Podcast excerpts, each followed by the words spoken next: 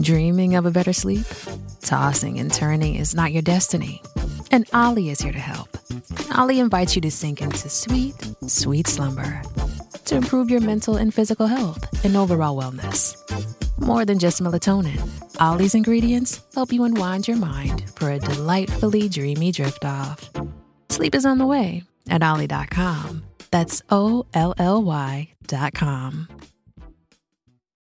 Jean basket ou costard cravate, deux univers se rencontrent ce 8 janvier dans le salon guindé de la maison Agut, un spécialiste lyonnais de la vente aux enchères. Car ce ne sont pas des voitures de luxe, des œuvres d'art ou des montres Patek Philippe qui sont proposées au plus offrant ce jeudi, mais bel et bien des cartes à collectionner.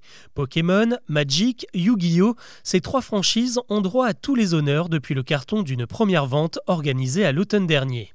On a vu partir une boîte Pokémon première édition encore sous blister pour quelques 46 000 euros, une seule carte rarissime du jeu Magic, la Mox Pearl pour 5600 euros, ou encore un Dracofeu de 1999 pour 5500 euros.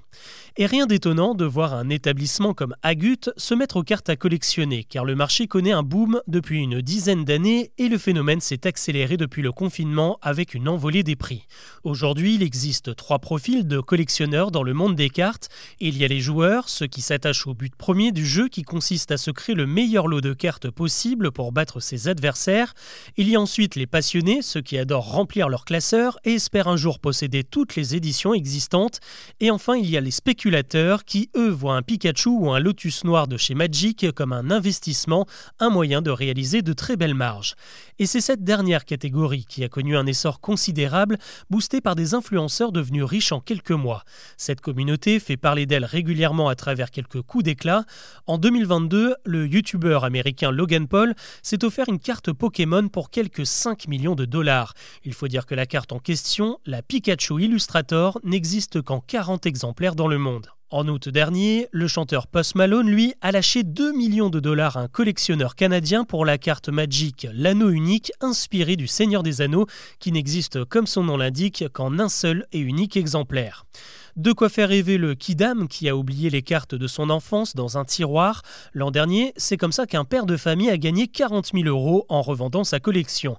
Car ce business juteux ne repose pas que sur des ados qui flairent la bonne affaire. Le marché des cartes à collectionner vit aussi grâce à une génération de trentenaires et de quarantenaires qui ont non seulement grandi avec ces cartes et leur portent un certain affect, mais qui ont surtout les moyens de faire monter les prix ou d'investir. Cette ruée vers l'or a récemment poussé Disney à se mettre aussi sur le créneau avec et très bientôt avec un jeu dédié à Star Wars.